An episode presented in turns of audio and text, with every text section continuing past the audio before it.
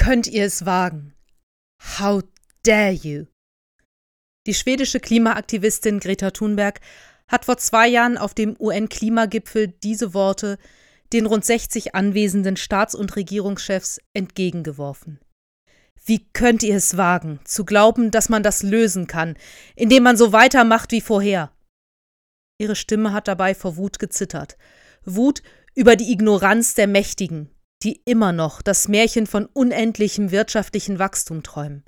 Die Wut darüber, dass das Aussterben von ganzen Ökosystemen, das Sterben der Natur, von Pflanzen, Tieren und Menschen durch den Klimawandel einfach hingenommen wird, als wäre es nichts, woran wir etwas ändern könnten. Wut darüber, dass Menschen einfach zu bequem sind, um wirklich etwas zu verändern, zu bequem sind, um ihren eigenen Kindern und Enkeln eine Erde zu hinterlassen, auf der ein gutes Leben möglich ist. Wie könnt ihr es wagen? Ihr Blick hat sich mir in die Erinnerung gebrannt. Ich musste daran denken, als ich vor ein paar Wochen ein Gemälde des finnischen Künstlers Hugo Simberg gesehen habe. Darauf sind zwei Jungs zu sehen, die auf einer Trage zwischen sich einen Engel tragen. Der Engel sieht aus wie ein wunderschönes, aber unendlich zerbrechliches und zartes Mädchen, und er ist verletzt. Auf den großen Flügeln sind Spuren von Blut zu erkennen, ein Flügel ist abgeknickt. Und der Kopf des Engels ist mit einem Tuch verbunden. Er sitzt mit kraftlos gesenktem Kopf auf der Trage, hält sich fest, um nicht das Gleichgewicht zu verlieren. Sein weißes Gewand schleift über den Erdboden. In einer Hand trägt er ein paar Zweige mit kleinen weißen Blumen. Wo kommt dieser Engel her? Wer oder was hat ihn so zugerichtet? Der Künstler Hugo Simberg hat es immer abgelehnt, Deutungen zu seinen Gemälden mitzuliefern. Er war der Meinung, dass jeder Betrachter für sich selbst eine Deutung, eine Bedeutung in den Bildern finden müsse. Als ich das Gemälde gesehen habe, dachte ich, dass es vielleicht im Kontext des Ersten Weltkriegs entstanden sein könnte.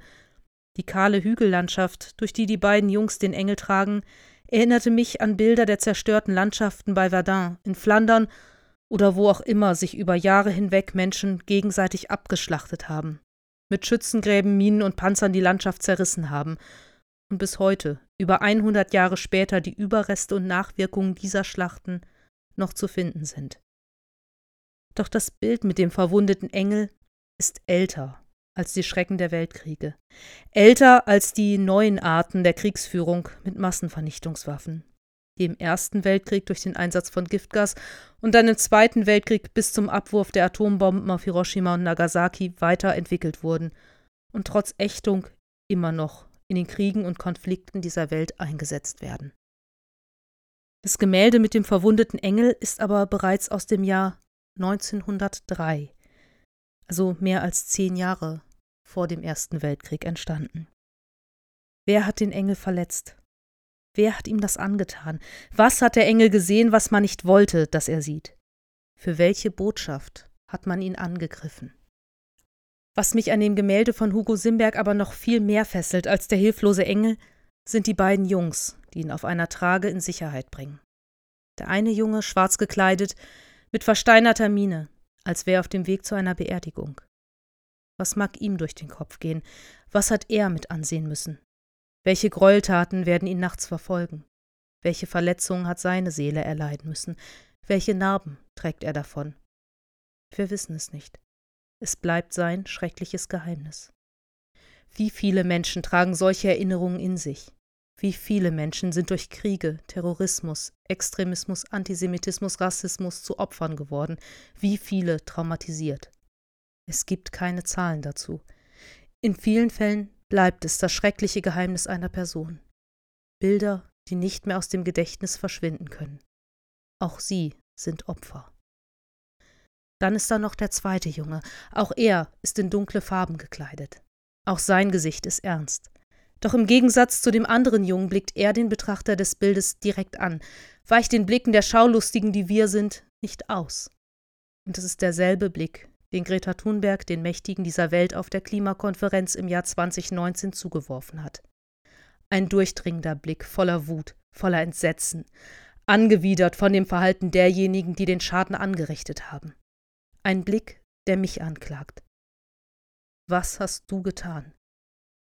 Wie konntest du es wagen? Wie konntest du es wagen, dieses unschuldige Wesen so zu verletzen? Schäm dich. Schäm dich für dein Verhalten. Heute am Volkstrauertag wird es viele Gedenkreden an den Ehrenmälern geben. Reden, die an die Opfer von Kriegen, von Terrorismus, Extremismus, Antisemitismus und Rassismus erinnern.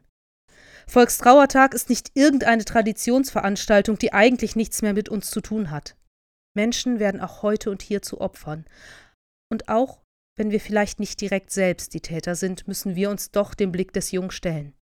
Ein Blick, der fragt, wo hast du nicht eingegriffen? Wo hast du nicht den Mund aufgemacht? Wo hast du weggeschaut? Wo bist du indirekt vielleicht doch ein Täter? Im zweiten Korintherbrief heißt es, wir müssen alle offenbar werden vor dem Richterstuhl Christi. Wir können dem Blick des Jungen vielleicht ausweichen, einfach das Gemälde zur Seite legen und gut ist, wir können uns über eine 16-Jährige lustig machen, die zu Recht Angst um unseren Planeten und ihre Zukunft hat. Wir können sagen, ach, der Klimawandel interessiert mich nicht, das wird mich nicht mehr treffen, warum sollte ich jetzt etwas ändern? Sollen doch erst mal die anderen. Kriege werden um Ressourcen geführt. Ressourcen wie bewohnbare Regionen dieser Erde.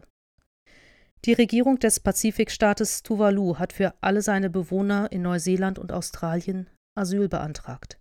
Der Inselstaat wird im Laufe dieses Jahrhunderts aufgrund des steigenden Meeresspiegels im Ozean versinken. Extremwetterereignisse fordern schon jetzt Menschenleben. Weltweit kann etwa jeder dritte Hitzetote dem menschengemachten Klimawandel zugeschrieben werden.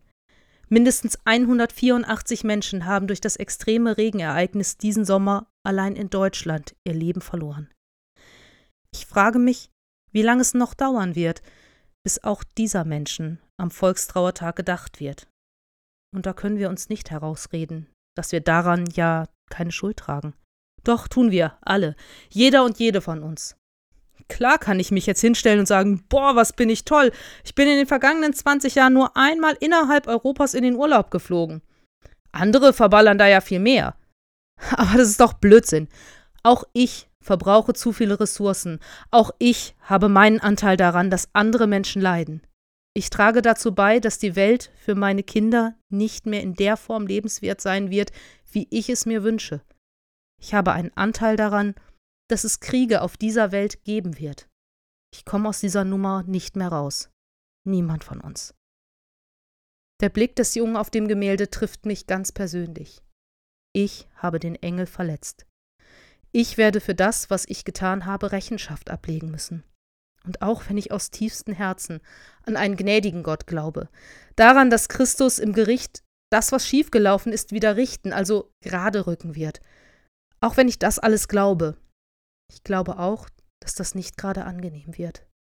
Und deswegen ist es so wichtig, dass uns Erwachsene immer wieder Kinder und Jugendliche in die Augen schauen und uns klar machen, was wir gerade verbocken. Und sagen, wie könnt ihr es wagen? Schämt euch! Es ist nicht an den Kindern und Jugendlichen, die Lösung für die Probleme dieser Welt in der Tasche zu haben. Das ist unsere Aufgabe, die Aufgabe der Erwachsenen. Denn was wir diesen Kindern und Jugendlichen antun, was wir ihrer Zukunft antun, das tun wir auch Christus an. Amen.